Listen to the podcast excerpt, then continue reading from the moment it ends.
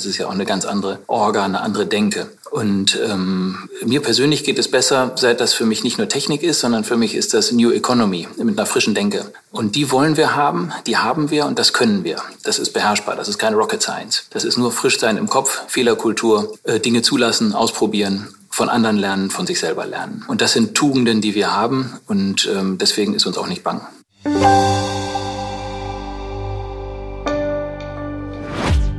Herzlich willkommen zum TV-Podcast. Jedes Jahr besuchen so viele Menschen Längermann und Trieschmann in Osnabrück wie den Eiffelturm in Paris. Der Platzhirsch ist das einzige Sporthaus Europas mit eigener Surfwelle. Stationär exzellent hat sich L&T viele Jahre digital eher zurückgehalten. Bis jetzt. Die L&T-Geschäftsführer Marc Rauschen und Thomas Ganter haben meiner Kollegin Judith Kessler verraten, wie die digitale Transformation in Osnabrück jetzt gelingen soll. Äh, ja, willkommen zum TV-Podcast. Äh, heute mal nicht aus dem Studio, sondern aus Osnabrück. Wir sitzen bei L&T vor Ort, genau genommen im Konferenzraum Zukunft. Und äh, wir wollen ja auch über die Zukunft reden mit Marc Rauschen, CEO von Längermann und Trieschmann. Hallo, Herr Rauschen. Ja, hallo, vielen Dank. Und äh, ihm zur Seite sitzt, äh, und nicht nur heute zur Seite, sitzt äh, sein COO äh, Thomas Ganter. Hallo, Herr Ganter. Ja, hallo. Schön, dass Sie da sind. Ja, Längermann und Trieschmann ist ein Leuchtturm des stationären Handels. 2019 wurden Sie als Retailer of the Year ausgezeichnet. Ein Jahr zuvor hatten Sie gerade Ihr neues Sporthaus gebaut mit der stehenden Welle äh, unten drin, der Hasewelle. Im Untergeschoss pro Jahr kommen roundabout sechs Millionen Besucherinnen zu Ihnen ins Haus. Braucht man da überhaupt einen Online-Shop? Ach, jetzt fangen Sie ja gleich mit der Frage an. Äh, wir glauben ja. Deswegen haben wir jetzt äh, damit auch auf einem anderen Niveau gestartet, als wir es bis dahin hatten. In der Vergangenheit hatten wir ein digitales Schaufenster, um dem Kunden und unseren äh, Besuchern von ähm, weil her auch zu zeigen, was wir für Produkte zeigen, was wir für Produkte hier haben. Aber das reicht wahrscheinlich nicht mehr. Wir haben uns äh, deswegen vor einiger Zeit entschieden, das jetzt auf ein besseres Niveau zu heben, ähm, ohne unserer Strategie untreu zu werden. Der Kern ist das exzellente stationäre Einkaufserlebnis, aber ohne digitale Experience geht's nicht mehr. Und die eben auch auf einem ordentlichen Niveau. Das ist unser aktueller Anspruch und das haben wir jetzt seit einigen Tagen umgesetzt. Mhm. Sie sagten, Sie haben mit einem digitalen Schaufenster angefangen. Also fangen wir mal von vorne an, um nicht mit der Tür ins Haus zu fallen. Äh, was genau haben Sie denn da äh, geboten? Also es war eine evolutionäre Entwicklung. Erstmal haben wir äh, bewusst entschieden, dass wir es nicht verpassen wollen, sondern wir haben gesagt, wir stützen unsere gesamte Kraft auf den äh, stationären Einzelhandel, weil den mit Links zu machen, ähm, das wird sich rächen. Von daher war die Entscheidung schon mal bewusst. Dann hatten wir Produkte gezeigt, in der Shop-Architektur. Die war allerdings von der Dimensionierung nicht darauf ausgelegt, von allen Filterkriterien, dass wir eine große Bandbreite zeigen können. Ähm, und es folgte immer der, der Idee stationär first. Was haben Sie da für Produkte gezeigt? Was, wie haben Sie das kuratiert? Chronologisch ging es los mit unserem Sneaker-Shop.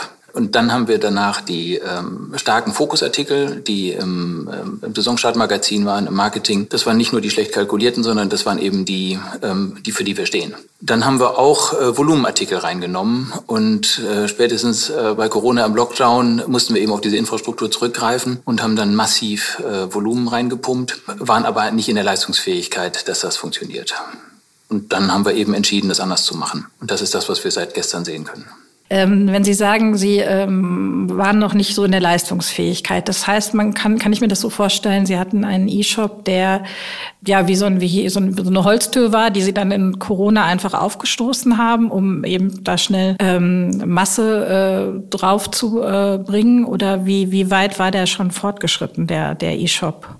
Also es war eine Shop-Architektur, die folgte aber der Idee Inspiration. Wir wollten die Besucher ins Haus locken und zeigen, was wir haben. Aber die Funktionalitäten waren weder performant noch ähm, ja, äh, mit einer starken Datenbank hinterlegt. Und äh, die Digitalisierung ging so schnell in den letzten Monaten und Jahren, dass wir eben jetzt aufgeholt haben und ähm, auf dem Niveau von 2022 sind. Man muss dazu sagen, dass wir als Organisation auch stationär getickt haben und überwiegend noch stationär ticken. Es ist ja nicht nur Technik, wenn wir über Digitalisierung sprechen, sondern es ist ja auch eine ganz andere Orga, eine andere Denke. Und ähm, mir persönlich geht es besser, seit das für mich nicht nur Technik ist, sondern für mich ist das New Economy mit einer frischen Denke. Und die wollen wir haben, die haben wir und das können wir. Das ist beherrschbar, das ist keine Rocket Science. Das ist nur frisch sein im Kopf, Fehlerkultur, äh, Dinge zulassen, ausprobieren, von anderen lernen, von sich selber lernen. Und das sind Tugenden, die wir haben und ähm, deswegen ist uns auch nicht bang.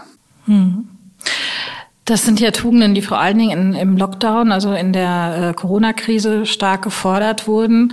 Ähm, wie haben Sie es da geschafft, aus diesem kleinen Online-Shop, also sowohl organisatorisch als auch technisch, als auch vom Mindset, da so schnell dann von, sagen wir mal, vielleicht 20 auf 100 äh, zu kommen? Mit diesem ersten Online-Shop, dem Vorläufer von dem jetzigen, der gestern live gegangen ist. Also wir sind noch nicht auf 100, das muss man zur Ehrlichkeit Na, auch, auch sagen.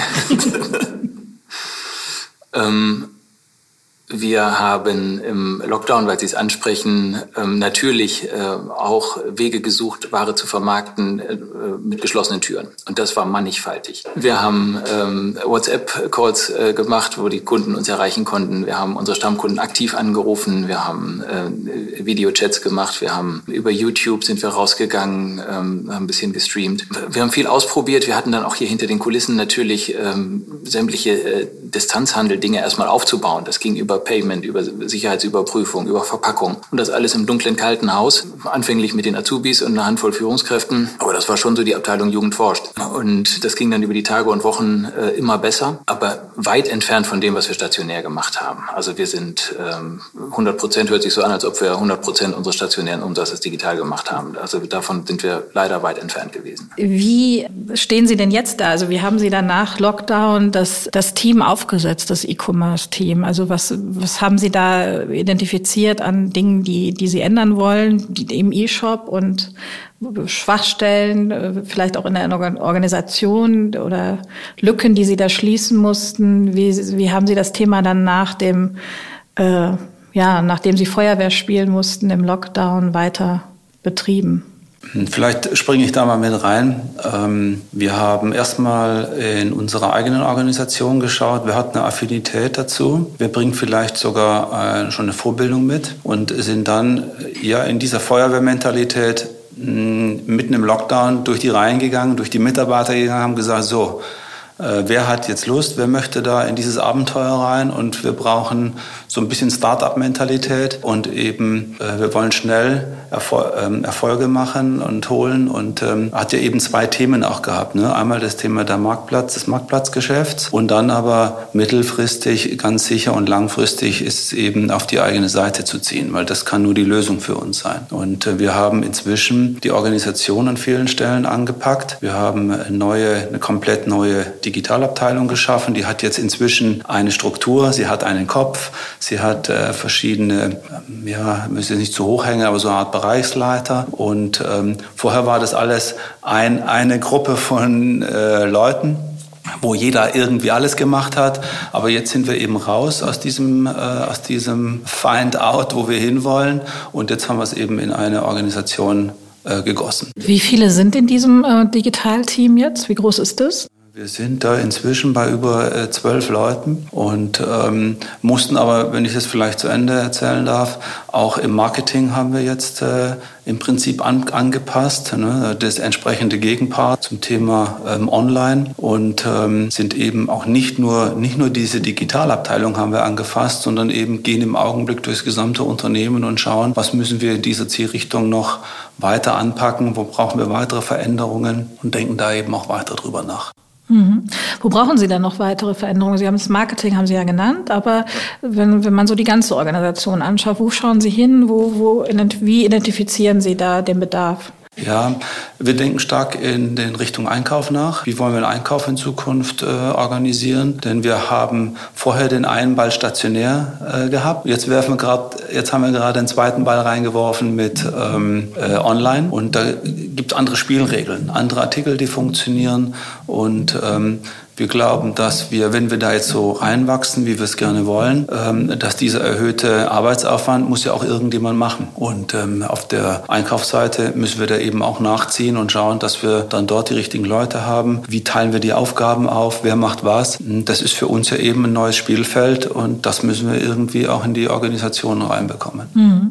Also das heißt, perspektivisch soll es ein, ein eigenen Online, eigenes Online-Einkaufsteam geben? Wie? Naja, so weit möchte ich nicht gehen. Aber aber Vielleicht äh, dieses heutige Einkaufsteam bekommt vielleicht eine neue Funktionen rein, vielleicht nochmal ähm, andere, ähm, ja auch die Schnittstellen zum Stationärgeschäft. Wir müssen eben da eben auch reinlernen und ich glaube, mitmachen geht halt nur eine bestimmte, nur eine bestimmte Zeit und irgendwann wird es einfach zu viel. Ich glaube, da wollen wir schon ein bisschen vordenken, gucken, was andere gemacht haben und, äh, und ich glaube, und das ist im Augenblick heute, ist es, wir wissen es noch nicht, wie wir es machen, aber wir denken drüber nach und gehen davon aus, dass wir dann da an der Stelle uns eben auch weiterentwickeln müssen. Und das Team, haben Sie rekurriert aus den, aus den bestehenden Mitarbeitenden oder haben Sie auch neu äh, eingestellt? Ja, wir haben auch äh, neue Leute eingestellt, suchen auch, aber insbesondere äh, ist ja nicht so, als wären wir tatsächlich bei Null gestartet. Und ähm, wir hatten nur einen anderen Fokus äh, auf ähm, die Vermarktung über Online und ähm, das, die ein oder andere äh, Stelle gab es einfach auch nicht und war auch noch nicht notwendig. Aber jetzt haben wir eben nachgezogen und ähm, ja, singen frohen Mutes, gehen fröhlich nach vorne und äh, ja, äh, werden auch diesen Shop äh, weiterentwickeln. Ihre Frage nach, wo stehen wir denn, ist ganz schwer. Also von da, wo wir kommen, haben wir riesige Sprünge gemacht in den letzten sechs Monaten. Ähm, aber was ist dann eben schon 100 Prozent? Mit wem vergleichen wir das? Und ähm, wir sind sehr zufrieden über in welcher Geschwindigkeit wir uns hier weiterentwickeln. Wir sind noch nicht zufrieden, wie ähm, wir uns dort final dann darstellen. Also wofür steht L&T?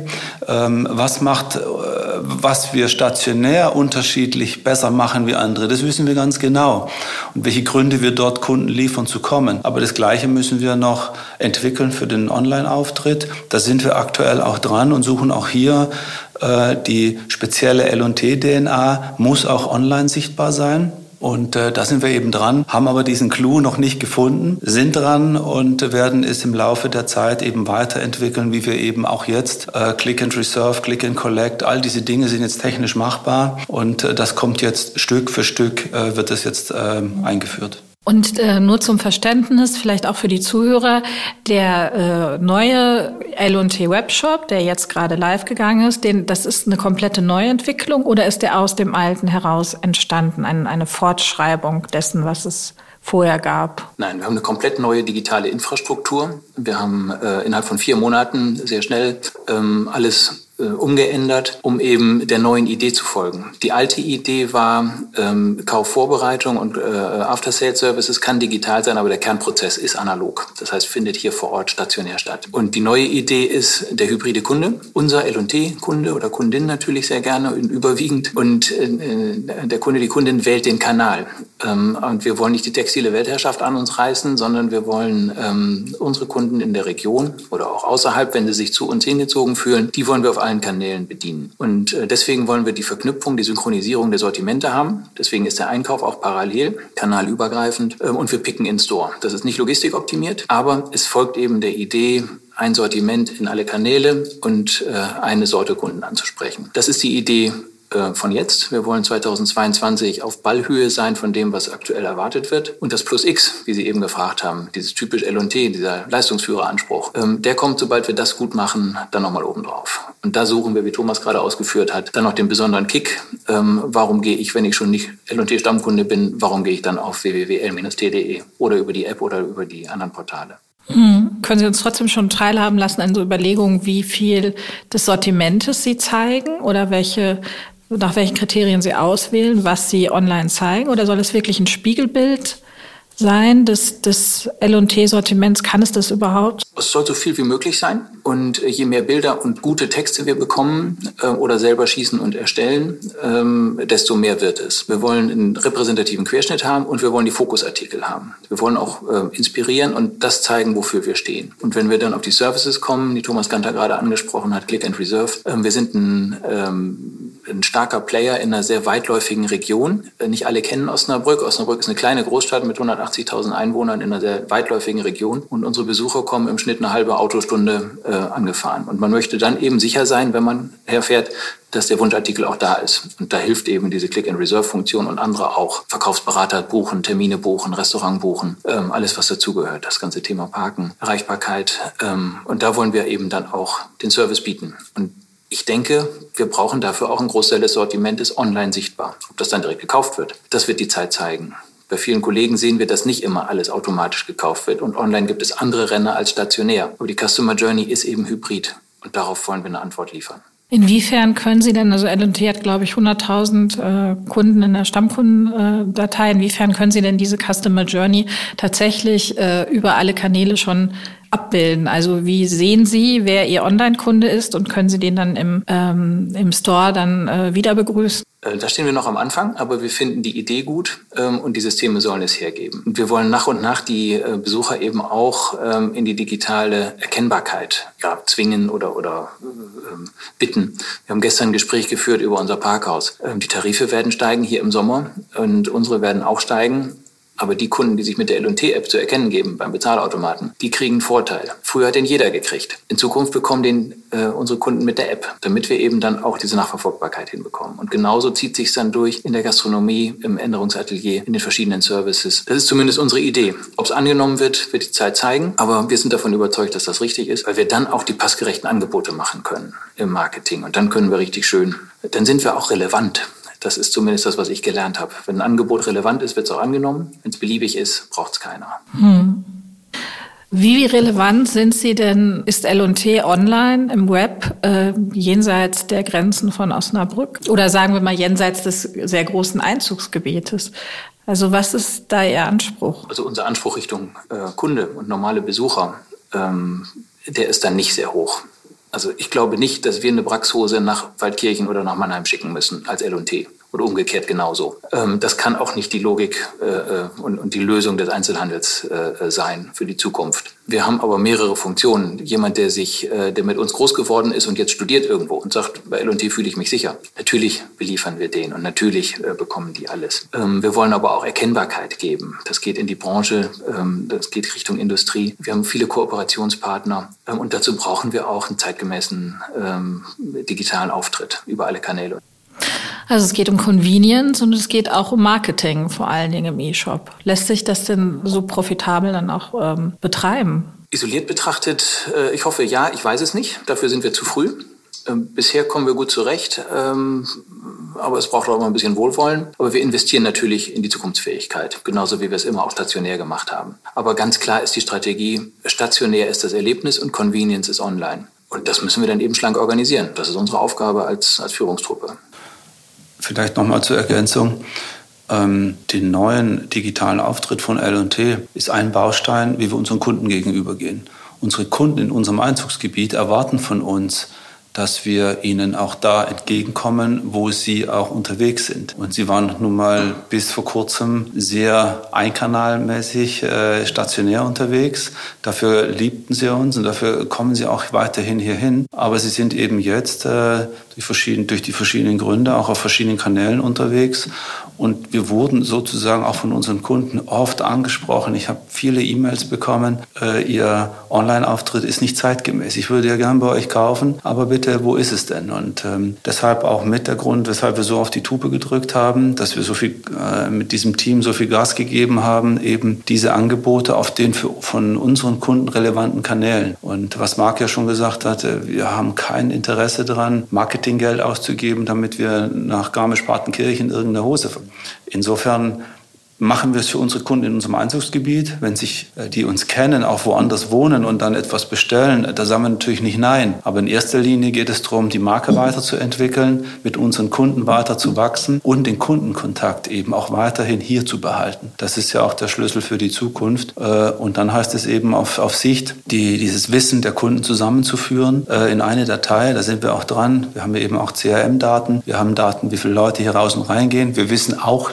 wie andere nicht, wer wer welcher Kunde an welcher Tageszeit hier war und vielleicht äh, einfach nur gucken war und wieder raus ist. Das wissen wir auch heute noch nicht, aber vielleicht wissen wir es bald und dann versuchen wir diese Dinge zusammenzubringen. Und ähm, vielleicht noch eine Ergänzung. Es gibt unterschiedliche Art und Weisen, äh, wie man ähm, eben auch online sich darstellen kann. Es gibt die sehr schlanke Variante. Dann kann ich über modehaus.de oder über die äh, Fashion Cloud gehen, nehme die Bilder, die vorhanden sind, lade die äh, übers PIM äh, die äh, Artikel hoch und verkaufe halt in einem möglichst schlanken Prozess möglichst viel Umsatz zu machen dann rechnet sich das sicherlich auch. Wir haben ein bisschen einen anderen Ansatz. Ähm, wir investieren immer viel in die Marke L&T, weil wir glauben, ähm, dass diese starke Marke ähm, ist immer wichtig und wird immer wichtiger sein. Vielleicht kommen wir heute noch drauf, ich weiß es nicht, aber aktuell haben wir, wir hatten noch nie, ich hatte in meinem Leben noch nie mit Inflation zu tun. Aktuell reden wir über fünf, sieben Prozent. Manche sagen, es wird vielleicht sogar noch äh, zweistellig gehen. Und ich glaube, dass nur starke Marken eben auch eine, eine Preissetzungsfähigkeit haben. Das heißt, wer keine starke Marke ist und es versucht immer nur schlank zu machen, ist auch austauschbar. Und insofern äh, konzipieren wir eben äh, unseren Online-Auftritt, so wie wir ihn jetzt machen, immer noch als Spiegelbild dessen, was wir tun. Ich glaube, nicht gar, heute würde ich sagen, alles werden wir nie hochladen. Wir wollen kuratiert sein. Wir wollen äh, unseren Kunden mit dem, was relevant ist, entgegengehen, mit tollem Service und eben auch in die Marke investieren, damit wir eben auch, und die Kunden gehen dann mit, weil sie wissen, es gibt einen tollen Service, sind bereit vielleicht auch mehr zu bezahlen für so, wie wir es tun und das, was wir tun, äh, mit all den tollen Mitarbeitern, die wir haben. Äh, und am Ende müssen wir natürlich auch gucken, dass es äh, unterm Strich muss es passen. Wo wir das Geld dann nachher verdienen, ist ja nochmal eine andere Sache. Aber am liebsten über alle Kanäle. Ja, man hat ja immer dann so, es gibt ja die Experten, die waren dann ja immer vor der berühmten Omnichannel-Falle, dass man eben auf allen Kanälen, in allen Kanälen Geld verbrennt und nicht so richtig macht. Äh, was haben Sie da für sich äh, für eine Strategie ähm, gefunden, um, um das zu vermeiden? Ja, das, das war ja bis, bis Corona eigentlich genau unsere Strategie. Ähm, wir hatten uns äh, immer gesagt, wir wollen eine, eine größtmögliche Exzellenz im Stationärhandel bieten und somit der Gegenentwurf zu Online. Und das hat bis zum, jetzt muss ich kurz nachdenken, ich meine 17. oder 18.03.2020 mega funktioniert. Wir sind ähm, in dem, unser Geschäftsjahr hat äh, mit dem 28.02.20 geendet. Das war unser bestes Jahr, das wir je hatten. Wir hatten die höchsten Umsätze, wir hatten ein tolles Jahr hinter, also ein tolles Geschäftsjahr hinter uns. Das Kalenderjahr 19 war äh, außergewöhnlich gut für uns. Und äh, Marc hat immer gesagt, wir waren gerade, äh, die äh, Attacke haben wir gerade gerufen. Das Team hat an sich geglaubt. Man muss das wie im Fußball, ne? so 2006 deutsche Mannschaft, Halbfinale Halbfinale gegen Brasilien. So, so ein Spirit hatten wir hier. Wir, wir hätten alles äh, sozusagen alles niedergemacht. Und dann kam Corona und unser schöner Plan äh, mit, mit Stationärexzellenz war von einem Tag auf den anderen, hm, ich würde mal sagen, äh, in Frage gestellt. Das hat uns ein paar Mal durchgeschüttelt. Wir haben auch schlecht geschlafen zwischendrin und ähm, äh, jetzt sind wir eben fast zwei Jahre weiter ähm, haben das digital äh, für uns auch entdeckt und, ähm, und haben eben, weil unsere Kunden es fordern, haben wir jetzt uns äh, sagen wir, adaptiert. Äh, ich bin immer noch nicht der größte Online-Fan, äh, aber die Kunden möchten es, also tun wir es und wir tun es auf L&T-Weg und ich glaube, das, es muss ja auch passen zur Marke. Und dann, ich glaube, da sind wir auf einem guten Weg. Mhm. Jetzt war der reine Webshop war ja nicht der einzige ähm, Punkt, in den Sie in Kontakt getreten sind während des Lockdowns. Sie haben ja auch Live-Shopping-Events gemacht. Sie haben per WhatsApp verkauft, äh, Instagram. Also wie viele andere haben Sie da auch alle digitalen Register gezogen. Äh, was davon ist denn tatsächlich noch geblieben? War so erfolgreich, dass Sie sagen, das, ähm, das retten wir rüber in die äh, Post-Pandemie-Zeit? Ähm. Ja.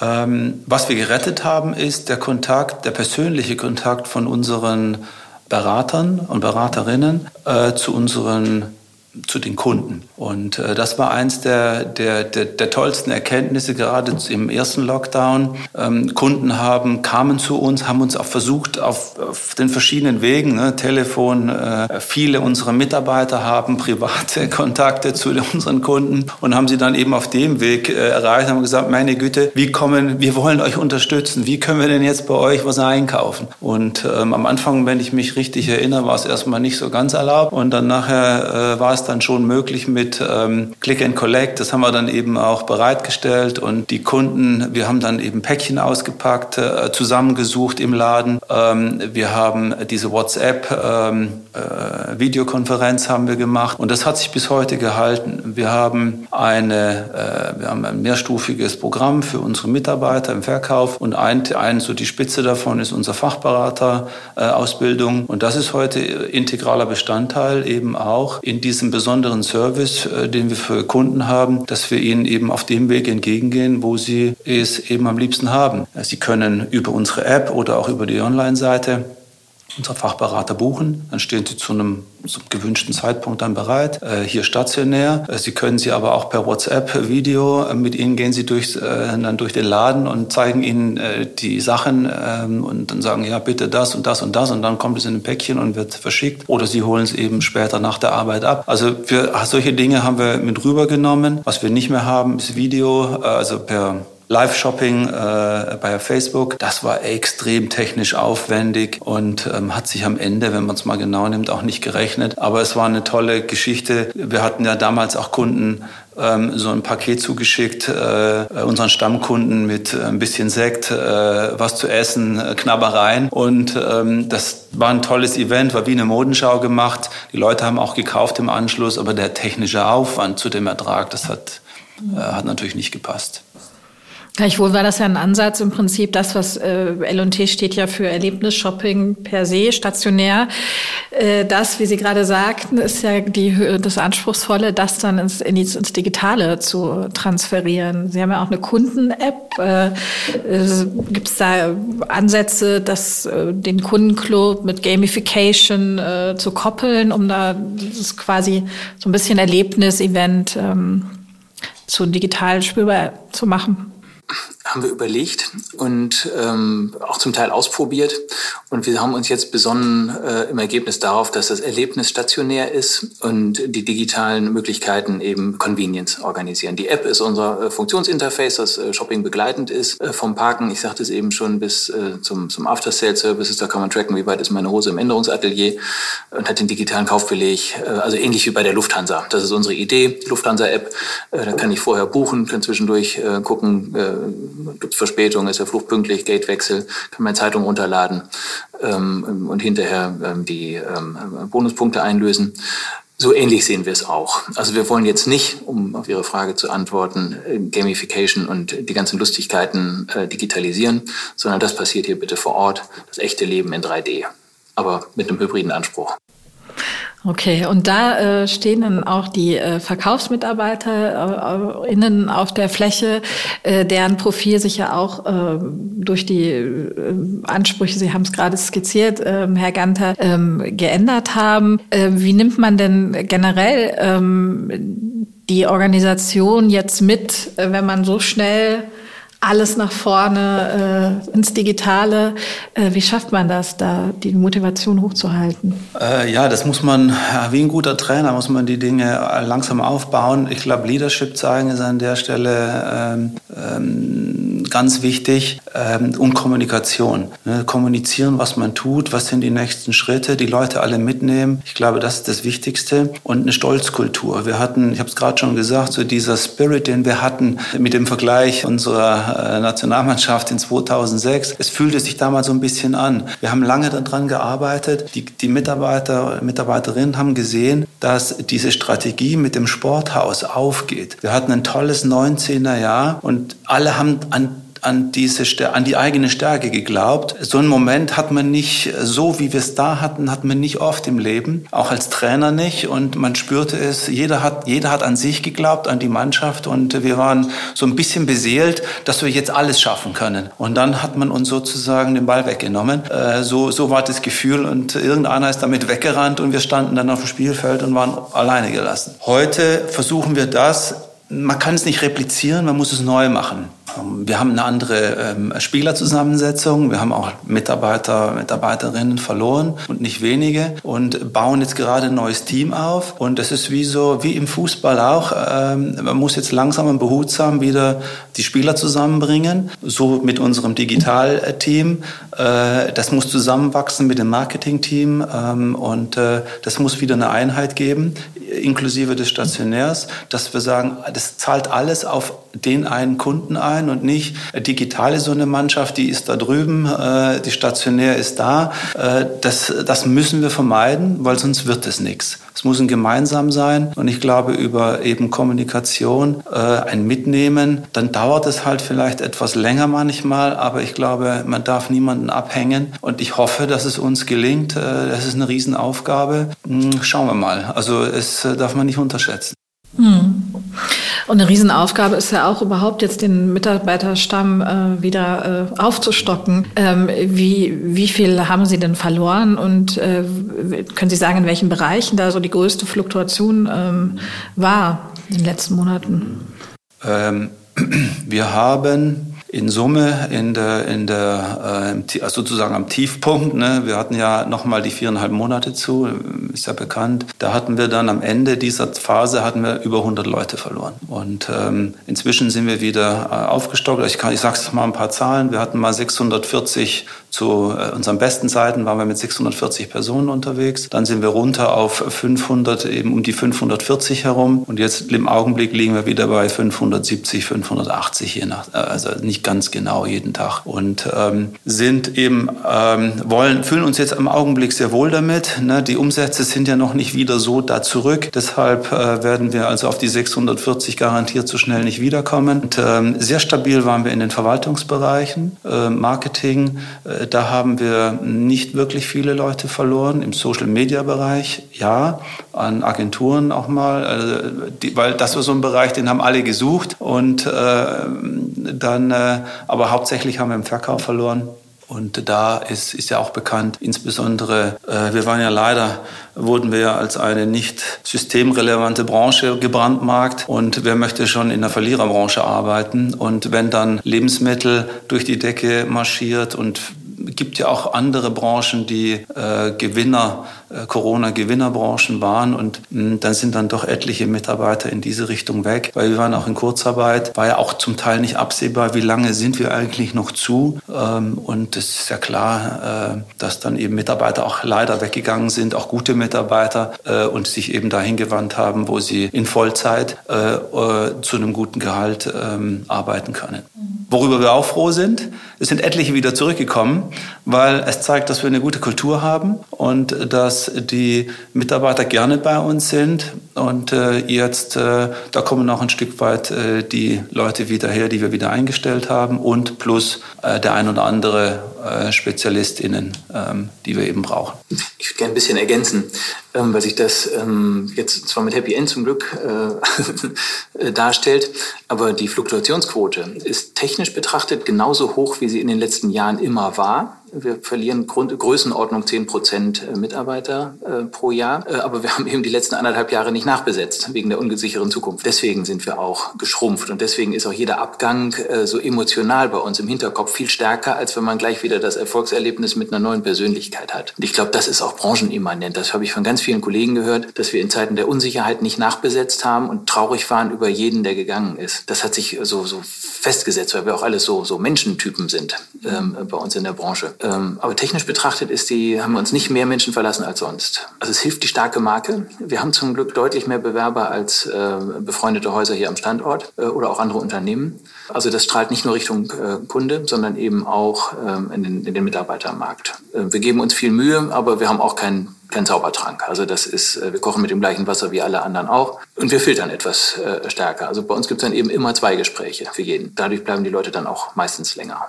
Aber zaubern können wir nicht. Und manchmal lassen wir auch eine Stelle bewusst unbesetzt, unbesetzt bevor ähm, wir da jemanden äh, draufsetzen, wo wir alle schon so ein Bauchgrummeln haben. Und ähm, die haben mit einem Stellengesuch äh, zuletzt in der Branche ähm, für Aufsehen gesorgt, mal wieder.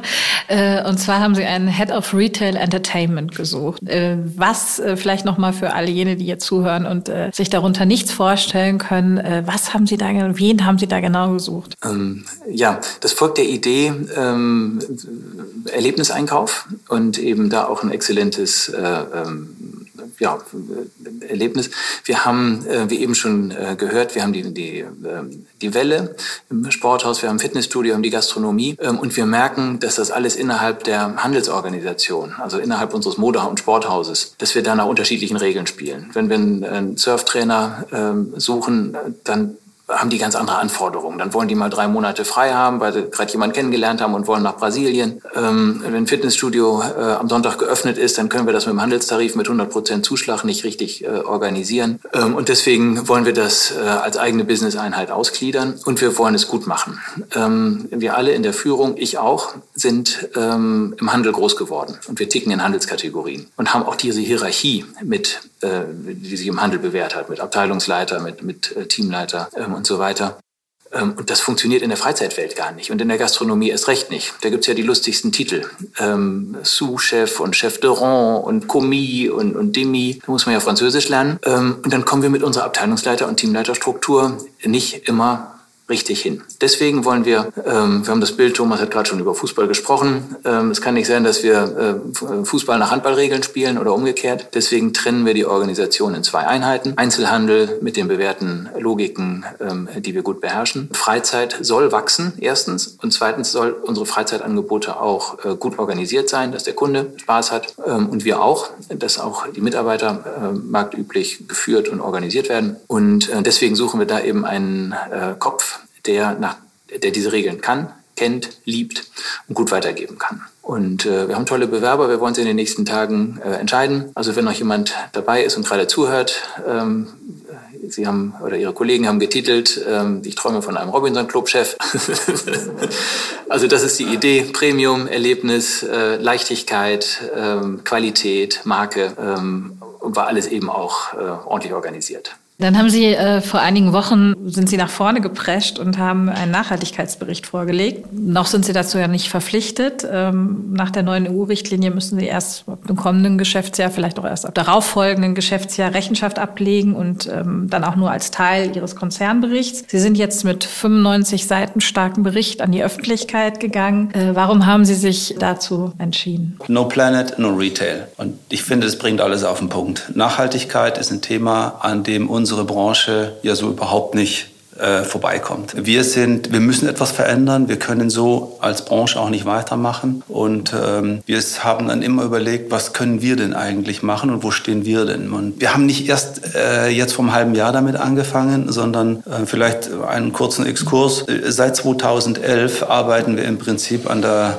Öko-Profitabilität von unserem Unternehmen. Wir haben in 2011 angefangen äh, mit einem Projekt Öko-Profit, unser ganzes äh, Facility äh, auf den Kopf zu stellen und zu sagen, wo sind denn, ja, wo, wo haben wir noch Potenzial, dort Dinge einzusparen. Also einsparen im Sinne von Energie und natürlich dann am Ende auch von Geld. Das Ziel ist eben immer Wasser, Energie und andere natürliche Ressourcen einzusparen, um die Umwelt zu schonen und Betriebskosten selbstverständlich auch zu senken. Und das hat 2011 angefangen und in äh, 1920 haben wir dann äh, mit der Hochschule Osnabrück mit äh, Masterstudierenden das Thema Nachhaltigkeit als Zukunftsthema diskutiert. Und in 2019 aus diesem aus dieser Diskussion heraus ist dann äh, die erste ständische Mitarbeiterin eingestellt worden, äh, die einen ja, die die ersten Rahmenbedingungen ähm, aufgeschrieben und entwickelt hat äh, für einen Nachhaltigkeitsbericht nach dem GRI-Standard, nachdem wir das jetzt gemacht haben. In 20 war dann die Bachelorarbeit zum Thema Nachhaltigkeit im Unternehmen und ähm, das Thema war auch hier der Einfluss des äh, Umweltbewusstseins und anderer Faktoren auf den nachhaltigen Konsum in der Fashionindustrie, äh, eben an unserem Unternehmen. Und ähm, naja, das so die, die bisschen diese Vorgeschichte. Wie kommen wir dann drauf? Ähm, wir rüsten seit ungefähr acht Jahren Stück für Stück äh, auf LED-Beleuchtung um. Wir haben seit eben zehn Jahren machen wir auf unserem Dach, äh, wann immer es irgendwie gepasst hat, Photovoltaikanlagen. Ich glaube, es gibt, weißt du fast besser, Marc, es gibt, glaube ich, keinen Quadratmeter mehr, der auf diesem Dach hier, wo wir jetzt heute sitzen im Modehaus, noch irgendetwas draufpasst. Und aktuell testen wir äh, Mini-Windräder äh, mit einem Meter Durchmesser und gucken mal, was, äh, was da noch rauskommt. Also wir haben da tatsächlich ein bisschen Spirit drin, der nicht von heute auf morgen kommt, sondern der hat sich entwickelt und ähm, dass wir jetzt eben diesen ähm, Bericht haben, ist eigentlich eine, ich sage es mal, eine natürliche Folge daraus, aus diesen Aktivitäten. Wenn ich die Frage nochmal von der anderen Seite äh, beleuchten darf. Wir haben äh, versucht, das Thema sachlich anzugehen. Ihre Frage war, warum haben Sie es jetzt schon gemacht, obwohl Sie es noch gar nicht müssen, erst in ein paar Jahren. Und wir beschäftigen uns damit. Unsere ähm, Mitarbeiter fragen danach, die wollen das gerne. Wir selber auch. Unsere Kinder fragen danach. Und da können wir noch so viel Elektroauto fahren und zu Fuß gehen. Wir sind in der schmutzigen Industrie äh, unterwegs und dem wollen und müssen wir uns stellen. Und wir hatten jetzt ähm, in aller Öffentlichkeit kamen zwei Dinge zusammen. Erstens ist es uns wichtig, wir haben es aufgeschrieben, wir wollen dem strategisch begegnen. Und zweitens hatten wir Zeit im letzten Jahr. Und dann haben wir gesagt, bevor wir hier ein, zwei, drei Leute mehr nach Hause schicken, arbeiten wir an dem Thema, können es messen. Deswegen heißt unser erster Nachhaltigkeitsbereich Bericht auch ähm, Nummer eins wo wir äh, einen Auftakt machen und wissen, wo verursachen wir was. Und jetzt können wir eine sachliche Diskussion führen, Maßnahmen ergreifen und besser werden. Das ist der Anspruch, immer besser werden. Wir wollen jeden Tag ein Stückchen besser werden und wahrscheinlich sind wir nie fertig. Und wenn wir irgendwann neutral sind, von dem Tag träume ich, dann wollen wir natürlich positiv werden. Aber erstmal gehen wir bis dahin. Mhm. Äh, das wichtigste oder eines der wichtigsten Ziele äh, ist ja, was Sie formuliert haben, ist äh, bis 2025 klimaneutral zu werden. Wie wollen Sie das erreichen? Von wo kommen Sie? Also wo stehen Sie da aktuell? Wir werden also weiter investieren in, in das Gebäude schauen, wo können wir weiter Energie einsparen. Also vermeiden äh, ist das Zauberwort. Es wird uns aber bis 2025 nicht vollständig gelingen, so von, von uns aus heraus auf Null zu kommen. Ähm, und wir denken tatsächlich über Kompensation nach. Die soll bis dahin, wollen wir das so weit runterdimmen, wie es irgendwie geht und wie es auch wirtschaftlich dann machbar ist und darstellbar ist. Und der Rest, den wir dann Stand heute vermuten, dass wir dann noch übrig haben, wollen wir dann über Kompensation machen. Jetzt können wir natürlich über Kompensation, ob das gut oder schlecht ist, können wir wahrscheinlich einen eigenen Podcast füllen.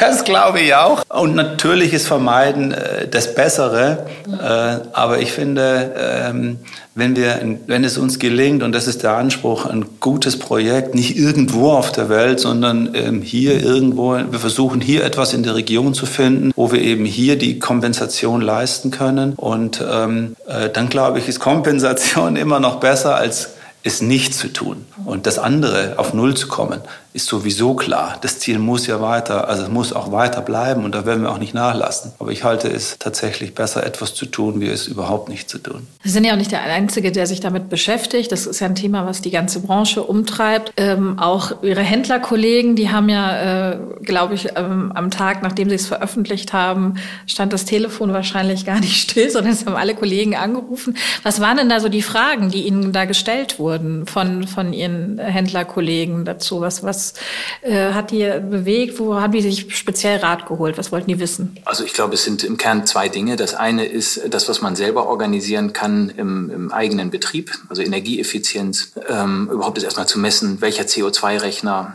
ähm, welche Annahmen. Ähm, und das zweite ist das große Thema Sortiment. Und das ging dann eben im, im Sourcing, im, in der Diskussion mit, den, mit dem Einkauf. Ähm, was ist Fairtrade, was ist Öko, was ist Bio? Ähm, diese ganze Siegeldiskussion, ähm, das waren im Kern die zwei Fragen es gab viel Daumen hoch.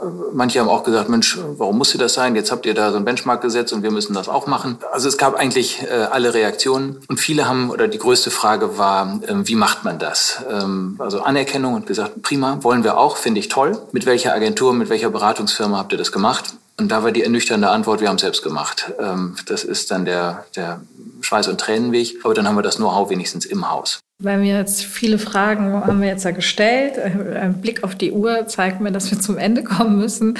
Äh, Ihnen wurde viele Fragen gestellt. Wenn Sie äh, Fragen stellen dürfen, äh, wen würden Sie denn gerne im TV-Podcast hören? Vielleicht jemanden äh, von Selfridge. Also wenn, wenn wir was wünschen dürfen, dann gerne, dann gerne Manager von Selfridge, weil äh, sie es immer wieder schaffen, ein Stück voraus zu sein. Und wie machen die das? So, äh, wie viele Menschen hängen da dran? Gibt es eine extra Trendabteilung, um solche Themen rauszukitzeln? Ähm, und äh, das finde ich überaus spannend.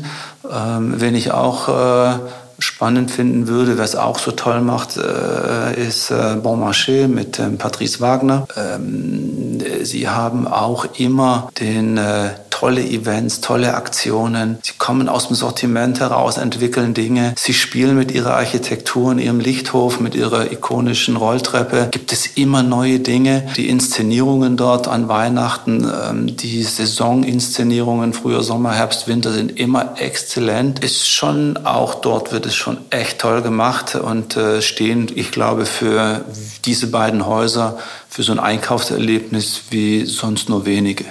Ich hätte noch zwei andere Antworten zu bieten. Das eine ist, äh, mich, persön mich persönlich äh, interessieren immer starke Gründerpersönlichkeiten. Ich hatte vor ein paar Tagen und Wochen noch mit Helmut Schlotterer von McCain zu tun. Von der Sorte gibt's noch, ähm, gibt's noch eine gute Handvoll. ähm, und das andere ist Leute, die gerade rausgewachsen sind aus der Branche und auf so einer Metaebene sind. Ich denke an Olli Papst, äh, bis vor kurzem bei Mammut. Ich denke an Alexander Gedert, äh, der jetzt bei Gary Weber im Aufsichtsrat ist und bei Alas und bei anderen. Die haben einen schönen Überblick und, und äh, aus so einer Helikopterperspektive, äh, aber auch Einblick in andere Branchen. Und ich glaube, wir können viel von anderen Branchen lernen. Wir sind häufig sehr selbstreflektiert in unserer äh, Textilblase und wir kochen häufig nur mit Wasser. Vielen Dank. Das waren auf jeden Fall viele Anregungen. Wir schauen mal, was wir machen können und wen wir demnächst dann bei uns im TV-Podcast äh, begrüßen dürfen. Vielen Dank, dass Sie dabei waren. Und ähm, dann äh, schauen wir mal, was es äh, bald Neues äh, von L&T gibt, online wie offline. Vielen herzlichen Dank fürs Gespräch. Vielen Dank. Hat Spaß gemacht. Das war der TV-Podcast. Und das waren die LT-Geschäftsführer Marc Rauschen und Thomas Ganter im Gespräch mit meiner Kollegin Judith Kessler. Mein Name ist Tim Dortmund. Sie haben Fragen, Anregungen, Kritik oder wollen uns mitteilen, wen Sie schon immer mal im TV-Podcast hören wollten? Dann schreiben Sie uns an podcast.textilwirtschaft.de.